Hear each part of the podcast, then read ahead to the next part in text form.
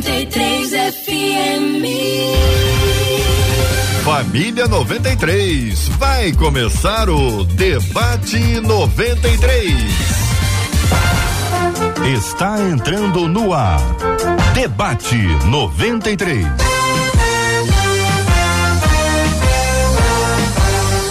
Realização 93 FM. Um oferecimento Pleno News. Notícias de verdade.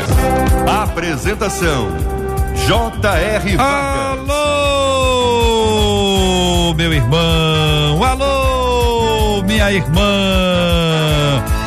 Aqui estamos de volta, começando aqui mais uma super edição do nosso debate 93 de hoje, nesta quinta-feira, dia 28 de outubro de 2021. Que a bênção do Senhor repouse sobre a sua vida, sua casa, sua família, sobre o seu trabalho, sobre todos os seus, em nome de Jesus. Bom dia para você que já está aqui nos acompanhando em 93,3. Alô, galera do rádio, em 93,3 está acompanhando a gente aí por onde, hein? Conta aqui pra gente onde você está ouvindo a 93 FM. Bom dia para quem nos acompanha pelo aplicativo, o app da 93 FM. Bom dia para quem já está aqui no estúdio, nos estúdios da 93 FM, no lindo bairro Imperial de São Cristóvão com a gente hoje, o pastor Assir de Jerome Júnior. Pastor Assir, bom dia, seja bem-vindo ao debate 93 de hoje, querido.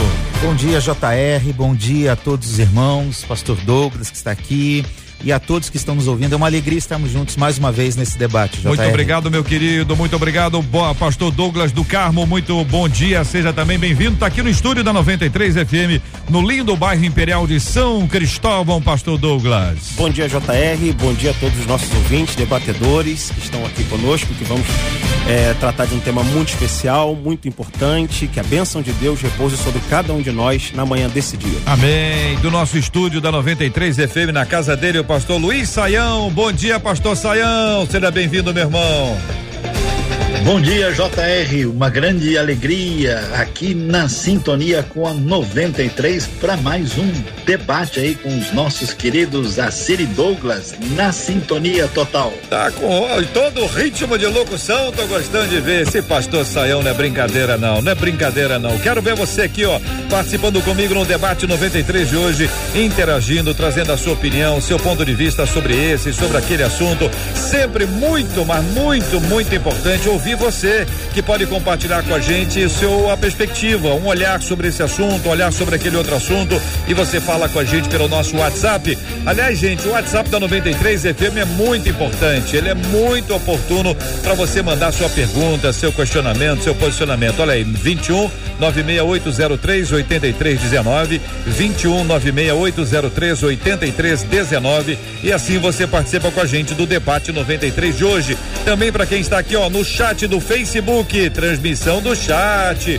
transmissão aqui no Facebook da 93, Rádio 93.3 FM. Também pode ser aqui no canal do YouTube, hein? Canal do YouTube da Rádio 93 FM é 93 FM Gospel para você interagir, trazendo a sua opinião, sua pergunta, seu posicionamento sobre o tema do debate 93 de hoje. Esse é o Debate 93 com J.R. Vargas. Então, minha gente, ontem, ontem, ontem, no debate 93, eu compartilhei com vocês sobre aquela história envolvendo o atleta de vôlei que até ontem era um atleta muito bem reconhecido e bem ah, importante do Minas Tênis Clube, um grande time de voleibol, aliás, um dos maiores times de voleibol.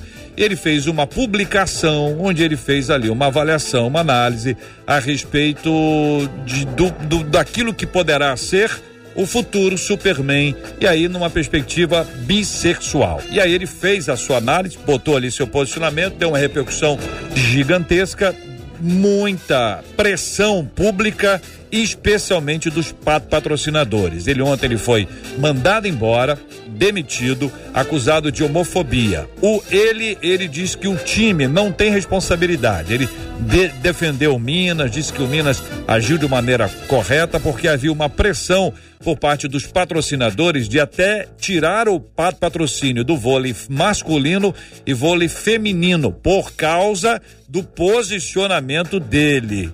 Ele então alega que as pessoas não estão sabendo tolerar as opiniões contrárias. Se você não concordar, isso quer dizer que você é contra trouxe esse assunto ontem, anunciei que a gente vai interagir sobre esse tema hoje aqui. Vamos começar ouvindo os nossos queridos debatedores presentes aqui no nosso estúdio. Quero ouvir a sua opinião também sobre esse tema. Você acha que está faltando tolerância? Acha que as pessoas, no momento que a gente está atravessando hoje, elas estão vivendo um tempo de uh, intolerância, de repulsa àquele que pensa diferente, especialmente quando o assunto tem a ver com sexualidade, seja bissexualidade, seja homossexualidade, assexualidade, pansexualidade e tantas outras uh, derivações do termo que estão aí expostos e você naturalmente está ciente do que está acontecendo. Eu quero ouvir a sua opinião sobre esse assunto. Vou começar ouvindo os meninos estão aqui no nosso estúdio. Daqui a pouquinho vamos ouvir o nosso menino que está em São Paulo e vamos assim interagindo com os debatedores entrando nesse assunto. Pastor Assir, sei que é um tema delicado, não é um tema dos mais fáceis, mas é preciso ter coragem para expor as nossas opiniões com a liberdade que nós temos aqui nessa emissora. Sem dúvida, JR, nós não podemos nos silenciar diante desses fatos, né? É, biblicamente falando, a gente sabe que nós chegaríamos nos tempos difíceis. Cada tempo tem a sua dificuldade, mas esse tempo eu acho que tem muito a ver com o que Paulo diz a Timóteo: tempos difíceis que nós estamos vivendo. E aí, uh, olhando para a situação em si, nós estamos percebendo exatamente o que tem sido uma corrente comum na nossa sociedade desse tempo em que nós não podemos expressar uma opinião diferente do que um certo grupo, do que uma linha ideológica tem manifestado. É, declarar, acusar o Maurício de homofobia porque ele tem um posicionamento contrário a partir dos seus valores é, é uma distorção é, inacreditável do que é homofobia, do que de fato é ter raiva, querer é, é, matar, odiar alguém ou qualquer prática que seja. É, é totalmente diferente. Uhum. Nós temos que ter o direito de manifestar os nossos valores a partir da nossa cosmovisão que vem das escrituras sagradas. Ah, e além disso, o que, que a gente percebe é o seguinte: é que tem assuntos hoje na sociedade que você não pode é, discordar ou discutir porque você vai ser é, descartado ou cancelado, como está acontecendo com o Maurício. Infelizmente, é uma realidade que nós estamos percebendo, mas que nós, como povo de Deus, igreja, nós devemos nos posicionar e reagir contra isso, sendo sempre fiel aos valores que a palavra de Deus nos traz. Para que a gente saiba a origem de tudo isso aí, a publicação dele envolvia a seguinte nota, né? Uma foto, Superman atual, filho de Clark Kent, assume ser bissexual. Esta era a imagem, ah, tem uma foto, enfim, essa foto é da DC Comics. Aí ele escreveu: Ah, é só um desenho, não é nada demais. Vai nessa que vai ver onde vamos parar. Foi esse o texto que ele escreveu. Pastor Douglas. Exato, JR. Bem, Uh, a gente pode dizer, sem sombra de dúvida, a partir dessa, dessa exposição que você fez da, da, do enunciado do jogador, do atleta, que em momento algum isso pode ser configurado crime de homofobia.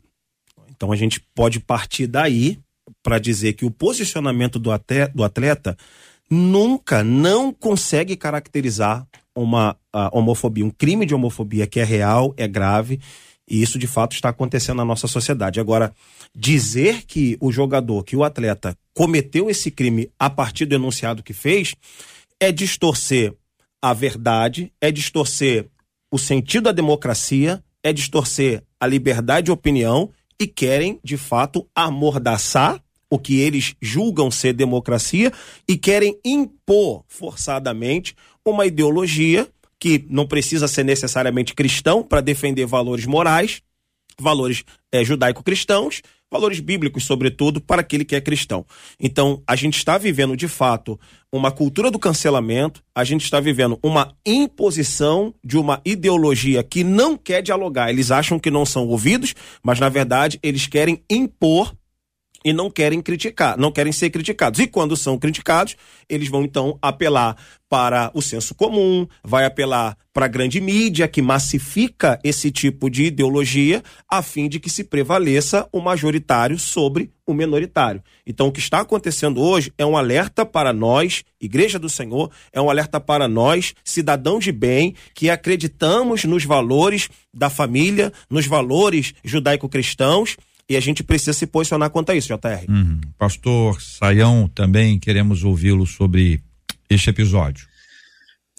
JR é, é bastante curioso esse episódio, porque nós temos um problema sério de homofobia que precisa de alguma atitude do mundo, dos governos internacionais. E isso está acontecendo no Afeganistão, está acontecendo no Irã, está em países como uh, a China, como Somália.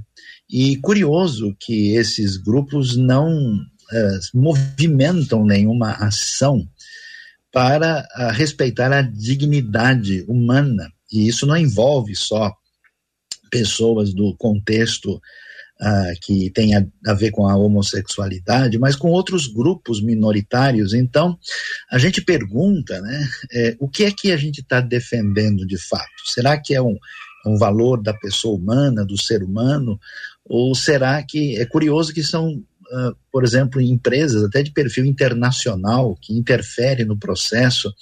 Então, eu tenho a impressão que há outros elementos em vista que estão presentes nessa discussão, porque, de fato, olhando para o que aconteceu, é muito complicado tipificar algum tipo de crime, e, mais uma vez, conforme os nossos colegas bem colocaram, numa sociedade democrática e livre, as pessoas têm direito de dar a sua opinião, e, na minha perspectiva, a sexualidade não é uma coisa para entrar no nível da discussão estatal, isso tem a ver com elementos de fórum íntimo e que as pessoas discutem, e cada grupo tem o seu posicionamento. Por exemplo, o, o, as pessoas de convicção islâmica entendem que poligamia é, é uma maneira adequada de se viver. Eu, pessoalmente, acho que não é a melhor maneira, mas eles pensam assim, praticam isso no seu ambiente, eu acho que a monogamia a partir dos paradigmas neotestamentários é referência. Então, assim, se a gente não conseguir interagir civilizadamente, a gente não perceber que eh, o valor da pessoa humana eh, tem que ser destacado, a gente eh, parece que isso está muito estranho, muito confuso, e há outros elementos que estão por trás dessa discussão. Muito bem, gente. É uma oportunidade de fala que a gente precisa ter e dar aqui aos nossos ouvintes que podem continuar opinando. A gente vai migrar de tema aqui, mas daqui a pouquinho a gente volta para continuar ouvindo. Você fala com a gente por meio do nosso WhatsApp, por meio do, do, do chat do Face, por chat do YouTube. E assim a gente vai tentar apresentar aqui daqui a pouquinho alguns resumos, né? Um pouco a pouco aqui, alguns resumos das opiniões dos nossos queridos ouvintes sobre esse assunto. Este tema, ele não é um fato isolado. Ele se associa a outros fatos. Também é um fato simbólico, porque ele de alguma forma impede que outras manifestações aconteçam.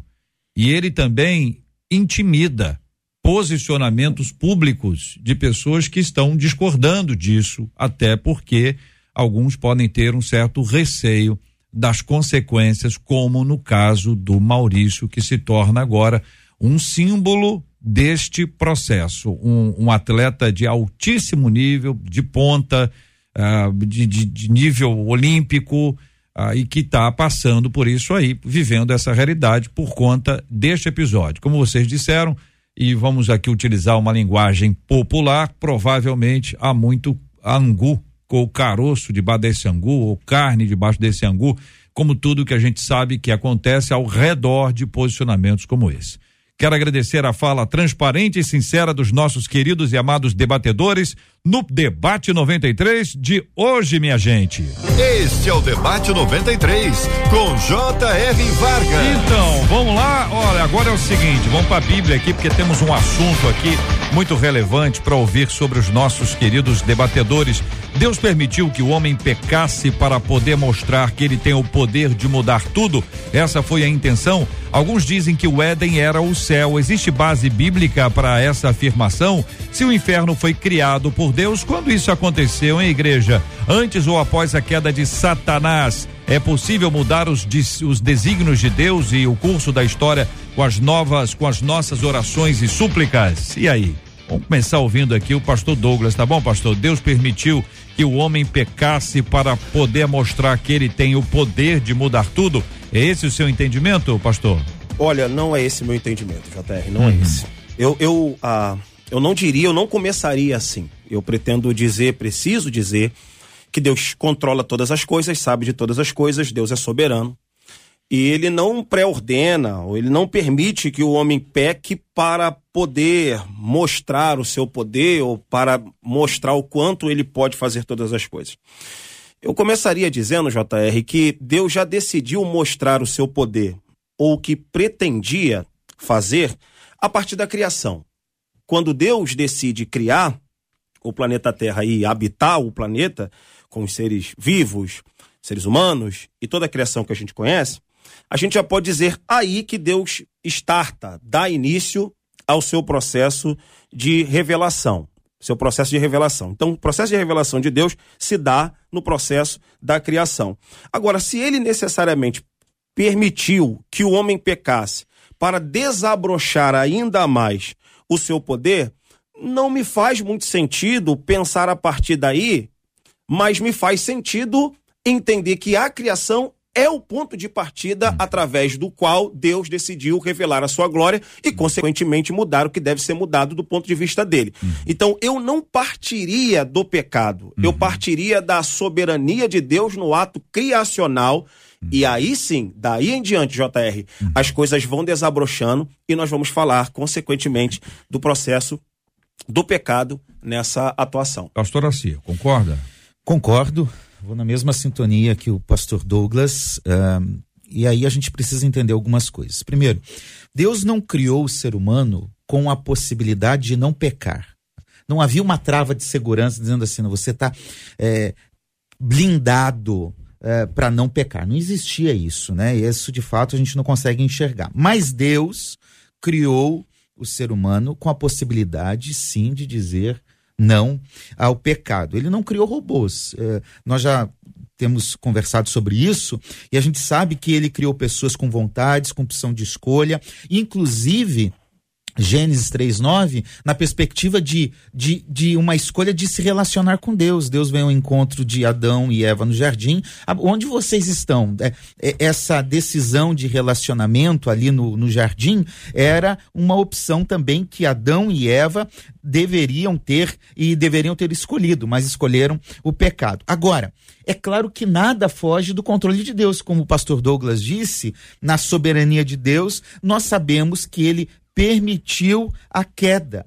E ao permitir a queda, a gente entra nesse desenrolar da história, pastor Douglas, uh, pastor Luiz Saião e os, os demais ouvintes, é, esse desenrolar da história para ele revelar um propósito ainda maior. Quando Pedro está fazendo o discurso, a pregação em Atos 2, ele vai falar no versículo 23, Atos 2, 23, olha, na presciência de Deus, na sabedoria de Deus, Jesus já tinha sido escolhido para ser crucificado. O Apocalipse, Pedro vão falar que o cordeiro foi sacrificado sacrificado, imolado antes da fundação do mundo. Então, eu poderia dizer aqui que antes da queda, antes do pecado, antes da fundação do mundo, Deus planejou também, e, na, e aí não é um exibicionismo, não, não é para mostrar o seu poder, não, mas é para executar o seu plano perfeito. Deus planejou que nós não fôssemos apenas uma criatura, mas sim fôssemos seus filhos. Eu gostaria de falar rapidamente de Efésios 1:4. Olha, antes da fundação do mundo, Deus nos escolheu nele para sermos santos e irrepreensíveis diante dele em amor nos predestinou para Ele, para sermos adotados como seus filhos por meio de Jesus Cristo, segundo o propósito de Sua vontade, para louvor da glória de Sua graça, que Ele nos concedeu no amado. Nele temos a redenção. Enfim, eh, antes da fundação do mundo, nós já temos um plano de Deus. Ah, se o pecado entra nessa história, Deus faz o que Gênesis 50 vai nos trazer bem claro: Deus transforma o mal em bem. Deus reverte essa história. E aí, Tomás de Aquino, né, um teólogo significativo na história, diz: havia um fim mais elevado para o ser humano após o pecado. Onde abundou o pecado, superabundou a graça. Onde houve a queda, Jesus veio para redimir e restaurar a história. Então, Deus não permitiu isso para se exibir, para mostrar seu poder, mas porque seu plano era muito maior e muito melhor para a humanidade. Luiz Saião, pastor, Deus permitiu que o homem pecasse para poder mostrar que tem o poder de mudar tudo? É a pergunta que faz o ouvinte.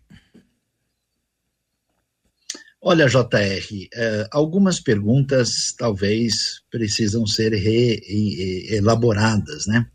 Deus, desde a eternidade, vivendo naquilo que a gente conhece como a, a trindade ontológica, se amando desde sempre, quando inicia a, a, todo o projeto da criação a partir de si mesmo, a pergunta ele vai mostrar isso para quem? se, se ele ainda vai criar os seres pessoais como os anjos e então a, a, questão é muito complicada, né? Às vezes tem aquele raciocínio do tipo vamos continuar no pecado para que a graça fique ainda maior, né? Então a coisa realmente eu acho que precisa de receber um enfoque mais nítido, ela está desfocada. A verdade é que a partir da sua soberania, da sua sabedoria, Deus cria seres com capacidade de dizer não para ele. E esses seres, livremente, tanto os seres uh, do mundo angelical como o ser humano, uh, dizem não a Deus, resistem à bondade divina e dessa forma uh, entram em ruptura e dão origem ao pecado e ao mal no mundo. Então Deus não criou para mostrar que ele tem o poder de mudar tudo, mas é claro, um Deus que está além do tempo e do espaço tem o poder de mudar tudo e agiu na história para trazer redenção e mudar tudo para o bem e também para. Muito bem, deve ser para o mal, né? Travou aí a, a conexão exatamente na hora da, da última frase. Muito bem. Alguns dizem que o Éden era o céu.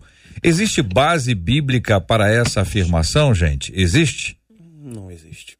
Pastor Douglas, não, não existe. existe. Não existe. Pastor Assi.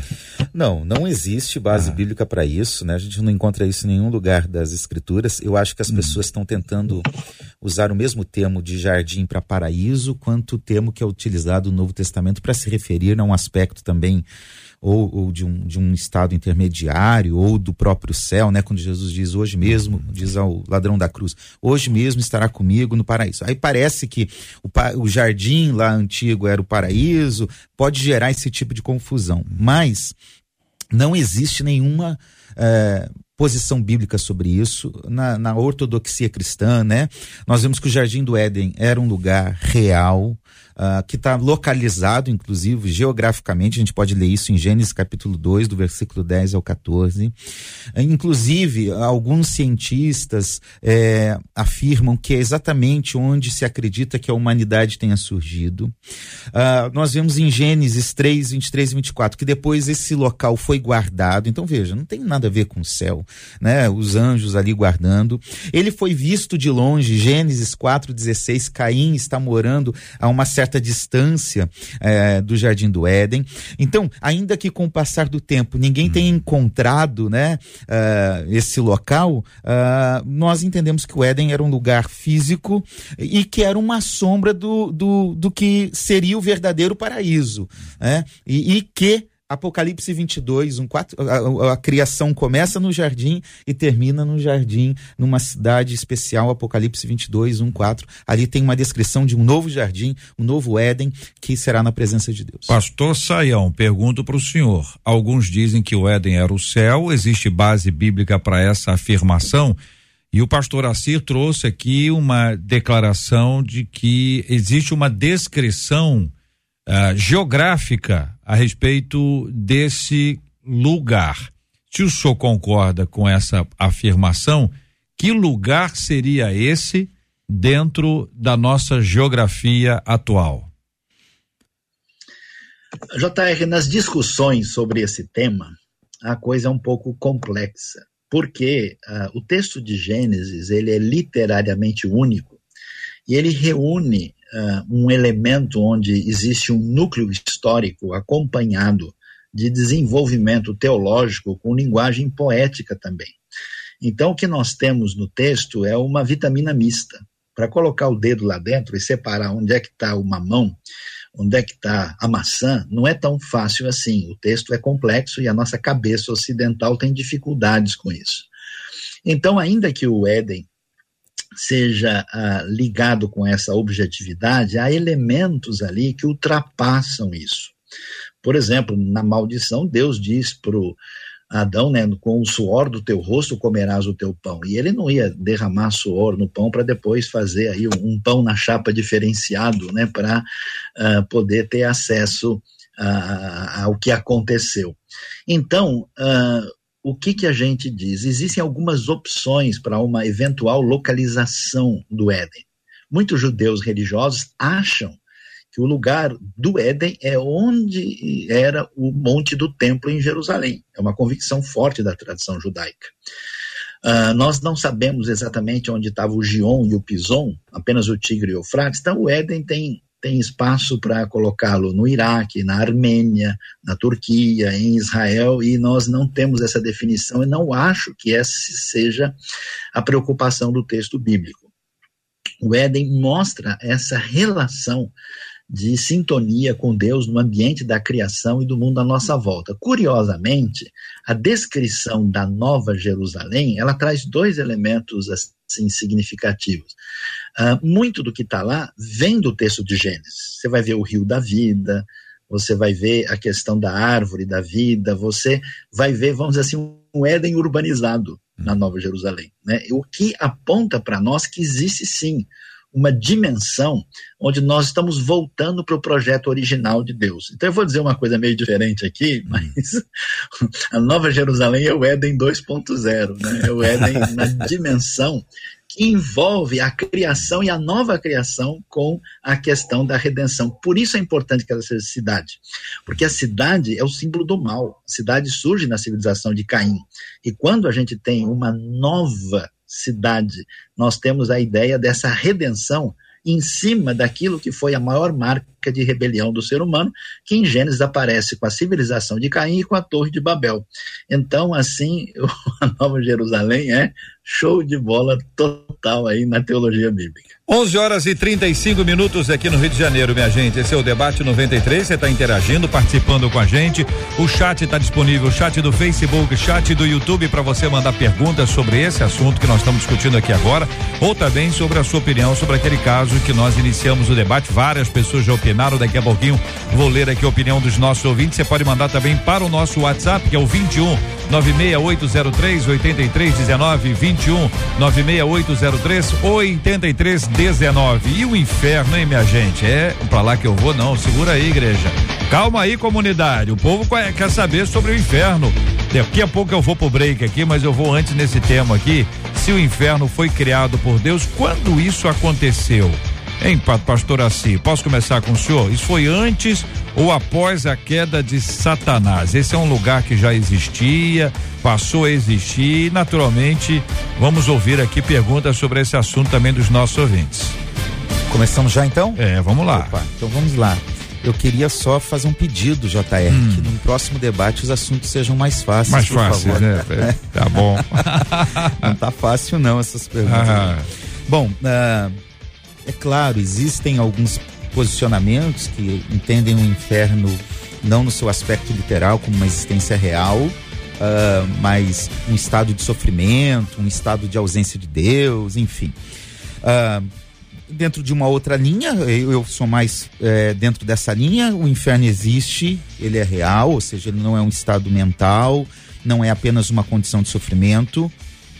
Ele se caracteriza principalmente por ser um lugar fora da presença de Deus, ou seja, Deus, ainda que Deus governe sobre ele, tem autoridade sobre todas as coisas, ele é um lugar fora da presença de Deus, é um lugar de trevas, né, como o texto bíblico diz, ah, portanto, um lugar de sofrimento eterno. Né? Lembrando que há uma linha teológica aí que diz que todos serão aniquilados no final e que isso não existe, mas normalmente um, dentro da, da teologia um pouco mais ortodoxa e a gente acredita que ele existe e ele tem um sofrimento eterno. Bom, uh, ele não deixa de ser um lugar do governo de Deus, e Apocalipse, em alguns momentos, vai descrever isso, em que a ira de Deus está se manifestando e Deus está sob o governo disso.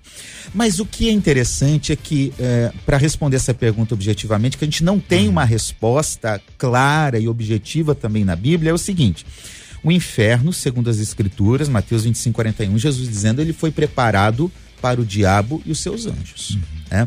Então, ainda que a gente não tenha uma descrição, ah, foi em tal momento, se ele foi preparado para o diabo e seus anjos, nós podemos inferir, não afirmar, é, mas inferir que ele então pode ter sido é, criado após a queda para uhum. atender essa realidade aí. É uma inferência, uhum. não é uma afirmação. Pastor Luiz Saião, quero ouvir também a sua opinião sobre esse ponto, querido. Ah, eu estou de acordo com o pastor Assia que faz sentido, né? ainda que você possa pensar que Deus, que tem pleno conhecimento de tudo, é onisciente, onipotente, que o inferno não vem como uma surpresa inesperada que ele foi obrigado a colocar na agenda, que a realidade do inferno tem a ver com o juízo e só faz sentido depois da queda. Agora, vale a pena ressaltar que as descrições sobre o inferno elas envolvem elementos né, que chamam a atenção. Né? É o bicho não morre, o fogo não apaga, uh, é, um, é um lugar de trevas, às vezes chamado de trevas exteriores. Então, essas descrições mostram que essa realidade do mundo pós-morte, em grande parte, é desconhecida. Muito disso é metafórico, que não significa que não vai haver uh, juízo real, que não haver condenação, mas eh, me parece que o inferno está relacionado com a, a, a destruição daquilo que envolve a personalidade do indivíduo. Né? Você vê, por exemplo, no Rico e o Lázaro, que o indivíduo é chamado de o rico, né? Ele não tem mais nome, o que é extremamente importante na cultura judaica. Ele construiu a sua identidade em cima de um elemento que rivaliza com Deus e ele fica com isso. E nesse sentido, ele tem esse. Ninguém pode né, uh, uh, ter a configuração da sua identidade apartado e afastado de Deus. E, consequentemente, essa ruptura envolve uma ruptura plena consigo mesmo e com o próximo, o que significa tormento eterno. Claro que isso deve envolver uma realidade onde esses indivíduos ressuscitados para a condenação vão ter, uh, mas uh, não dá para a gente descrever isso em elementos tão concretos como nós gostaríamos, porque ultrapassa o nosso entendimento. Pastor Douglas. Eu me alinho, evidentemente, à, à fala dos nossos companheiros. É, e isso é importante, o JR, pontuar, hum. Porque a gente, mesmo falando da palavra de Deus, mesmo a gente falando da Bíblia Sagrada, a gente não tem uma descrição abrangente sobre essas, sobre essas coisas, sobre essas questões, sobre essa realidade. Que a gente pode observar no livro do Gênesis é que se tem uma compreensão clara de uma realidade bipartida e não tripartida. Então você tem um Deus que habita fora dessa dimensão e que cria uma dimensão de existência para o ser humano. Então, quando eu me deparo com essa pergunta, o inferno foi criado por Deus, quando isso aconteceu, antes ou depois? quando eu observo só a partir do material bíblico, eu, eu não tenho não tenho uma descrição ali abrangente para dizer, olha, Deus está criando aqui uma realidade tripartida. Então, aonde ele habita, onde nós estamos habitando e onde Satanás vai habitar. Então, como o pastor se disse, eu me alinho, provavelmente, a partir da leitura de Gênesis, pode-se inferir que essa criação se deu posteriormente. Uhum. Pode-se dizer que essa criação se deu posteriormente. Agora, me alinho à fala do pastor Luiz Saião. Deus não está apertando um botão ali como se fosse uma espécie de plano B em ação. Não, ele já sabe de todas as coisas, já sabia previamente de todas as coisas, mas que chega num momento, num determinado momento, que ele cria, portanto, essa realidade. Se é um mundo paralelo, se é literalmente debaixo dessa terra, aí vou uhum. é, é, é, entender também que as metáforas do mundo judaico e também até do mundo persa vai influenciar essa configuração que a gente tem de inferno, tanto na Bíblia Sagrada como também no mundo medieval. Enfim. A resposta, no meu ponto de vista, é que é uma criação posterior. Bom, então nós temos aqui, até aqui, um consenso que é uma criação posterior, um lugar para se hospedar essas, esses seres que aí são, são apresentados e com a descrição que ali está. Quando a gente traz isso para a realidade é, humana, a gente vai é, buscando os elementos que nos conectam essa realidade que está além do nosso entendimento né? Tá, a gente não tem as informações todas e elas não foram dadas propositalmente. Não era a propósito de Deus que nós tivéssemos conhecimento total sobre esse assunto, aliás, sobre nada. Ele se dá a conhecer, Deus se re revela a, por meio da sua palavra. Existe uma criatividade humana que é perigosíssima quando não encontra o, o, o, o fundamento, a base Aí começa uma série de invencionice, isso gera heresia, embora seja apresentada como doutrina, inclusive bíblica. Quando vocês nos trazem para o eixo das escrituras, me parece que nós estamos no lugar mais seguro. Mas isso também não quer dizer que é o lugar de toda a informação, porque vocês estão compartilhando o que nós temos de descrição bíblica. Fora disso, vai para o campo da invencionice ou da tra tradição, enfim, que também é uma base para nossa reflexão. Agora são 11 horas e 44 minutos. Um dos pontos também apresentados pelos nossos ouvintes está fora de, dessa linha, mas de alguma forma se alinha, né? É possível mudar os desígnios de Deus e o curso da história com as nossas orações e súplicas.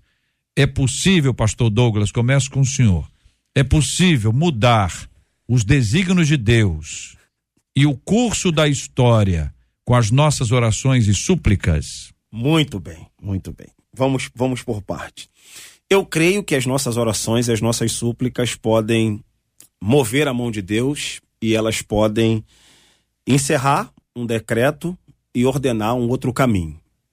A gente sempre se lembra do texto de Isaías, quando o profeta vai e entrega o, o o recado para o rei, dizendo: arruma sua casa porque você tem 15 dias de vida. E ele então vira-se e suplica a Deus, ele ora a Deus, e antes dele sair da, da, do palácio, o profeta volta e, e acrescenta mais anos. Então consigo observar, a partir desse pressuposto, talvez seja pequeno demais para fundamentar algo dessa gravidade, mas dizer que a nossa oração ela tem um, um efeito, ela tem uma oportunidade de Deus, se assim quiser. Porque a nossa oração, o nosso pedido, embora seja livre de ser feito, ela está debaixo de uma, de uma soberania de Deus. Então, se Deus previamente decretou dentro do seu universo particular, que nós muitas vezes não temos acesso, a gente pode orar 500 vezes, JR. O ouvinte pode estar orando intensamente pelo livramento de um, de um, de um parente, pela a cura de uma enfermidade. Mas se ela não estiver debaixo do querer de Deus, se ela não estiver de acordo com o querer de Deus, ele vai suplicar intensamente e não vai acontecer. Agora, eu também penso que Deus nos deu essa ferramenta poderosíssima de relacionamento, que é a oração, para que seja útil nesse relacionamento, para criar um relacionamento de pai e filho, para criar um relacionamento de servo e senhor. Então, no meu modo de ver, uhum. eu não tenho muita dúvida com relação a isso, sem saber a opinião dos nossos debatedores, que a nossa oração tem esse poder, sim, de, de, de mudar um decreto. Agora, é claro, é claro, se Deus previamente assim o quer. Hum, então, o senhor entende que existe uma perspectiva soberana de Deus, que ele pode ou não, que a vontade é dele, mas nos cabe clamar ao Senhor. Agora, se eu entendi bem, se a vontade de Deus é não, por mais que alguém clame, a resposta será não. Assim sendo, não há como esse indivíduo que clama mudar a posição de Deus, a não ser que Deus tenha uma outra posição sobre esse assunto. Se eu citou cura, eu, o, o, vamos lá, vida ou morte. Vamos botar essas Sim. duas palavrinhas para ficar um pouco mais fácil. Naturalmente, a pessoa que ora pede a vida mas a vontade de Deus é a morte. a pessoa pode pedir a vida de todas as formas, mas a vontade de Deus vai continuar sendo a mesma. Agora vamos para outra hipótese. A vontade de Deus é a vida. A pessoa está orando pela vida. Bateu com a vontade de Deus, vai acontecer. A terceira hipótese, pastor Cia, com o senhor agora. A vontade de Deus é a vida, mas a pessoa não orou. Se a pessoa não orou, Deus muda a vontade dele de vida para morte?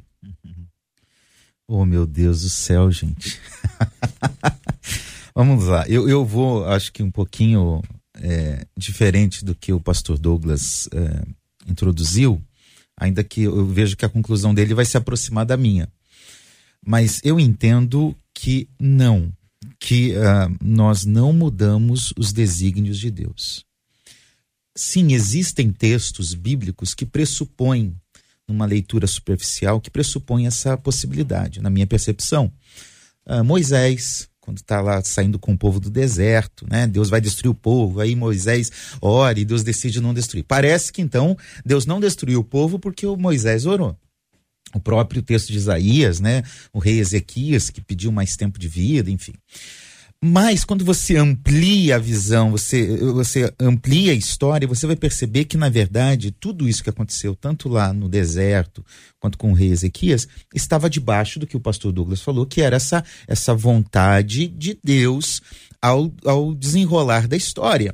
Então eu entendo que nossas orações, e aí, JR, permita-me dizer, uhum. com todo carinho, e, e, e, amor pastoral, é, esse negócio de eu decreto, eu declaro, eu determino, isso não, não, não tem base nas escrituras, né? Porque não, Deus não vai responder porque eu decretei, porque eu determinei. Nossos nossas declarações como fórmulas mágicas não mudam essa questão, não tem a mínima condição de mudar a vontade de Deus. Então, a oração ela realizada sob a vontade de Deus, e Jesus nos ensina isso claramente, né? Olha, Pai, se possível, afasta de mim este cálice, mas que não seja feita a minha vontade, mas seja a tua. Jesus dá um exemplo ali, lá no final, no jardim do Getsemane, e também no início, quando ele faz a oração do Pai Nosso, ele diz: seja feita a tua vontade. Ou seja, a oração é, consciente é uma oração que diz: Senhor, eu posso querer isso, eu posso achar que isso é o melhor para minha vida, eu, eu acho que a cura é melhor, que a vida é melhor, que um, aquele emprego é melhor, mas que seja a tua vontade que prevaleça. Então, a, a oração ela não muda Deus. Agora, ela pode mudar uma situação, ela pode mudar uma situação sob uma perspectiva humana. Eu estava vendo de uma forma e de repente, sob a vontade de Deus, a oração foi respondida para mudar a minha percepção. E alguém já disse, eu não lembro quem, que a oração também muda a gente. Uhum.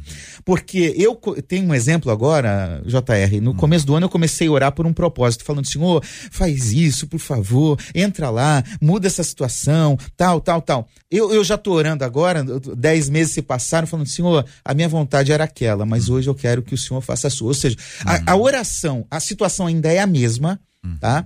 Mas a oração me mudou mudou a minha perspectiva. Então, quando eu entendo, como o pastor Douglas falou, que o propósito da oração é mais do que petição, é relacionamento, essa oração vai me fazer entender a vontade de Deus, o propósito de Deus, a direção de Deus para minha vida, para eu passar a orar dessa forma. E por isso que a gente precisa da ajuda do Espírito. Hum. Pastor Luiz Saião. Essa discussão, ela é conhecida quando a gente fala qual é o papel né, dos atores nessa construção da história da salvação uh, tanto a ação divina como a, aquilo que envolve o papel de cada um de nós. Né? É curioso, é, na Bíblia você vai ver duas ênfases que parecem diferentes. Por exemplo, Deus predestina, Deus salva, uh, Deus é o único que traz a salvação, mas a salvação é, acontece por meio da palavra pregada por nós acontece por meio da ação daqueles que fazem parte da igreja. Então, parece que no, no, no contexto bíblico você tem um encontro de duas realidades que a nossa cabeça não consegue encaixar. Acho que a melhor maneira de ver isso é como se um pai dando, uh, agindo com seu filho ou com sua filha, que ele diz, olha, não vai comer muito chocolate que vai dar dor de barriga. E essa filho, filha faz isso, tem os desdobramentos, e o pai já sabe o que vai acontecer, qual é o remédio depois, que tipo de abraço ele vai dar. Mas na cabeça do filho da filha, tudo é novidade porque é um passo de cada vez. O grande problema nessa discussão é que a gente não sabe qual que é a decisão e a vontade de Deus. A gente fica meio que adivinhando essa vontade. Então, a oração muda as coisas, sim, Inclusive, a Bíblia diz: arrependeu-se o Senhor de trazer um mal sobre tal lugar e não fez. Várias vezes você vê essa, essa ideia de que Deus prefere agir soberanamente por meio desses canais dessas lutas espirituais poderosas de oração. Então as coisas se encontram numa dimensão que a razão simplista não consegue entender. Agora, no sentido final das coisas, será que Deus realmente ficou surpreendido? Sabia? Da mesma maneira como a criança vê o pai ou a mãe agir com ele e ele entende que a sua atitude interferiu no processo, uh, no final das contas, o pai e a mãe já sabiam daquilo, só que a cabeça da criança não acompanha. Então, em última instância, a vontade divina, no final, nunca vai ser mudada. Tanto é que o texto diz que Deus não é homem para mentir, nem filho do homem para se arrepender. E, ao mesmo tempo, arrependeu-se o Senhor e não trouxe o mal que iria trazer sobre Nínive, porque Nínive mudou a sua conduta. Então, esses elementos interagem nesse processo e a gente precisa ver os dois enfoques bíblicos sobre, essa, sobre essas, eh, essas visões que ultrapassam a maneira europeia de pensar. Diante dos nossos queridos ouvintes, esses temas, minha gente, esses assuntos que com certeza continuam a ser discutidos por você que nos acompanha aqui em 93,3, a turma aqui do Facebook, do YouTube, acompanhando a transmissão da 93 FM aqui dos estúdios do lindo bairro Imperial de São Cristóvão, no Rio de Janeiro. Muito obrigado, nossos queridos debatedores presentes aqui com a gente hoje. Antes de ouvi-los aqui e ter as despedidas, que é sempre uma alegria poder ouvi-los dizer aqui a participação dos nossos queridos e amados ouvintes a respeito daquele assunto inicial, quando nós conversamos a respeito do que aconteceu com o jogador de vôlei, Maurício Souza, depois de trazer uma publicação numa rede social, a repercussão, aquilo que é conhecido hoje como lacração e depois a pressão dos patrocinadores até a demissão dele de um dos maiores clubes do país, que é o Minas Tênis Clube, que está agora naturalmente sob, aliás, um ouvinte nosso trouxe um olhar aqui curiosíssimo, né? Que existe um tribunal, existe um tribunal. Quem mora é, numa, numa área onde existe ah, o crime, por exemplo, existe o tráfico, é muito comum você ouvir a expressão tribunal do tráfico. Existe uma, um processo que acontece ali dentro, onde a justiça do lado de fora não tem acesso, não tem nenhum tipo de influência, não tem absolutamente nada a ver com aquele ponto. E hoje pode ser que, como diz aqui um dos nossos ouvintes, sejamos vivendo aqui a, o tribunal das redes sociais alguns deles com aquela expressão cancelamento que é muito utilizada e também a lacração que é aquilo que o move e podemos ver isso é uma possibilidade no caso do Maurício Souza tá aí diante dos nossos ouvintes para também opinarem, né? A Rejane dizendo, JR, eu um absurdo o que fizeram com Maurício, a tolerância é só de um lado, diz aqui a nossa ouvinte. A Fátima dizendo: acho que estão tentando calar a boca dos que não concordam com, com essas opiniões. Os valores estão invertidos, tempos difíceis. Érica dizendo: isso tem me chamado muito a atenção ultimamente. Você ser contra a prática de alguém não significa ser contra quem a pratica. A Esther dizendo todo cidadão tem um direito de sua particularidade, porém a verdade das escrituras sagradas deve sempre ser prioridade. A Cláudia, penso que não podemos ter nossos valores familiares e respeito, pois querem nos taxar como pessoas com preconceito. Estamos sofrendo perseguições sorrateiras e precisamos estar orando e vigiando. Ouvinte aqui no Facebook, a Jossara. Fico sempre engasgada com isso. Nós cristãos não podemos nos expressar, mas outro lado pode nos criticar o tempo todo? Sabe o que está acontecendo? O certo virou errado e o errado virou certo, diz a nossa ouvinte. A Laodiceia afirmando, infelizmente, só se tem o direito de falar, comentar algo quando o assunto é divergente à luz da Bíblia. O Carlos Eduardo, a cristofobia, a grande mídia não fala temos que nos posicionar dentro dos valores cristãos. Maria dizendo nada do que está acontecendo é novidade pra gente, pois a Bíblia já nos adverte sobre isso. Maurício, então eu tenho que aceitar as imposições deles, mas se eu falar algo que não é, é não é, não são os meus princípios, eles não podem aceitar, eles me julgam por causa disso, por não aceitar, aí me chamam de homofóbico. Por isso que eu não entendo dizer que o nosso ouvinte Maurício e o Luiz dizendo tem uma filha que se assumiu bissexual e eu me posicionei contra a mudança dela. Eu não aceito porque eu não mudo meus princípios. Sou pastor e não negocio com o pecado, mas a amo, amo a filha profundamente, oro para que ela retorne ao caminho do Senhor e falei para ela que as pessoas não têm a obrigação de aceitá-la. Ela sim tem que se aceitar como ela é. Bom, são opiniões dos nossos ouvintes compartilhadas aqui com a clareza e a transparência, como nós afirmamos, como já deram a sua opinião os queridos debatedores que participaram do debate 93 de hoje.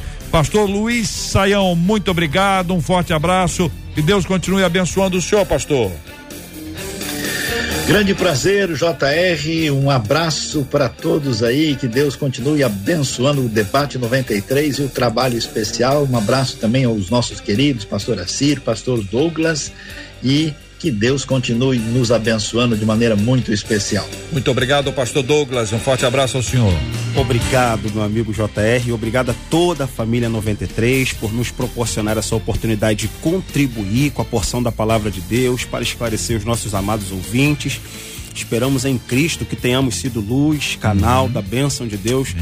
Obrigado, JR. Obrigado a si. Obrigado, Luiz Saião, poder participar aqui com vocês. Quero mandar um beijo para minha esposa, um beijo para minhas crianças, um beijo para minha família e um beijo também pro pessoal lá do seminário Dalit. Um grande abraço. Maravilha. Pastor Assir, obrigado, querido. Forte abraço. JR, querido, Deus te abençoe. Obrigado, obrigado por estarmos irmão. juntos aqui. A todos os nossos ouvintes, Pastor Luiz Saião, Pastor Douglas, sempre uma alegria estar com vocês compartilhando e aprendendo também com vocês, né? Que Deus abençoe a todos os nossos ouvintes e que possamos seguir firmes aí nas escrituras sagradas para nortear toda a nossa vida. Amém, pastor, que assim seja, que Deus tenha misericórdia de cada um de nós, dos nossos ouvintes. Mandando um abraço aqui para Marcela Bastos, que não esteve presencialmente conosco hoje, de, devido a uma outra transmissão online aqui que os nossos ouvintes da 93 puderam acompanhar. Amanhã, se Deus quiser, ela estará aqui também com a gente no Debate 93, minha gente. 93 muito bem, nós vamos orar como fazemos todos os dias e nós oramos pedindo sempre a misericórdia de Deus sobre nós. Pastor Assir, por favor, ore conosco. Nós vamos orar como temos orado pela cura dos enfermos e continuamos a orar pelo paizinho da Marcela Bastos, o pastor Carlos Bastos. Nós oramos por consolo aos corações enlutados. Oramos pedindo a Deus que dê muito discernimento aos nossos ouvintes para o estudo, buscando a sabedoria do alto concorrendo ali nos livros, nas escrituras, buscando a palavra de Deus para a sua vida. Nós vamos orar também pedindo a Deus que nos dê sabedoria por todas as perspectivas da nossa vida.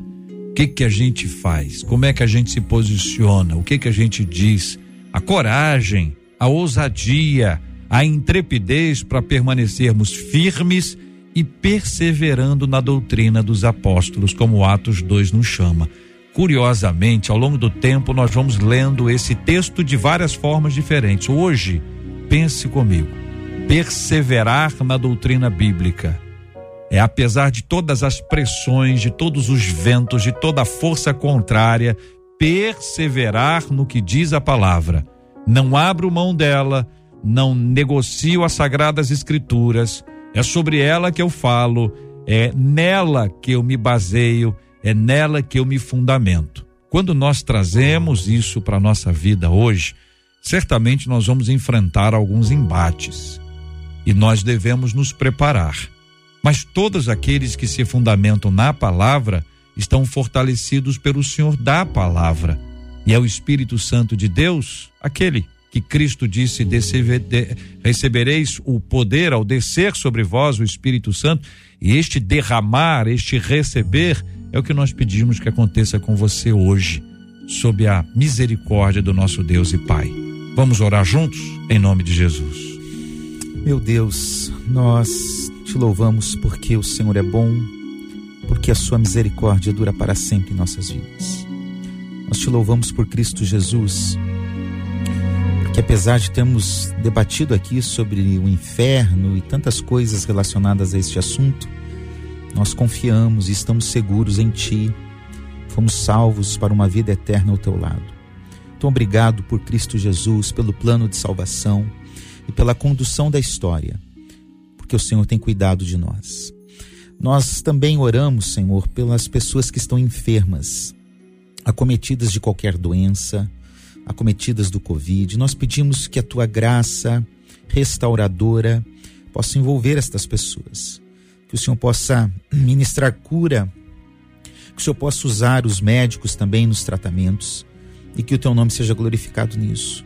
Nós oramos pelas pessoas enlutadas que perderam um ente querido. Ó Deus, traga conforto, consolo e esperança a cada coração. Nós oramos pelo pastor Carlos Bastos, pedindo a tua bênção sobre o nosso companheiro de ministério. Que o Senhor o ajude, que o Senhor o fortaleça nesse processo e que ele seja restaurado, Senhor. Esta é a nossa oração.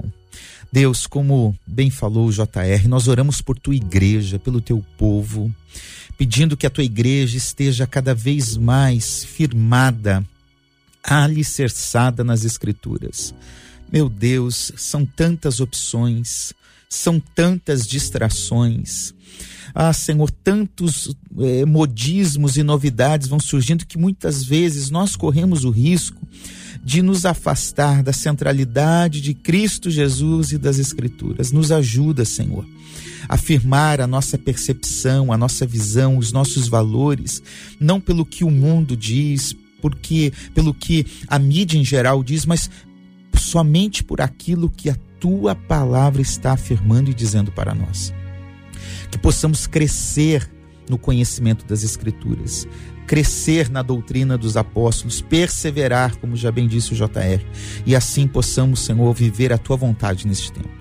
Nos ajude como igreja a viver esse tempo e vencermos por meio da tua força e da tua direção. Esta é a nossa oração, em nome de Cristo Jesus. Amém. Que Deus te abençoe. Você acabou de ouvir Debate 93.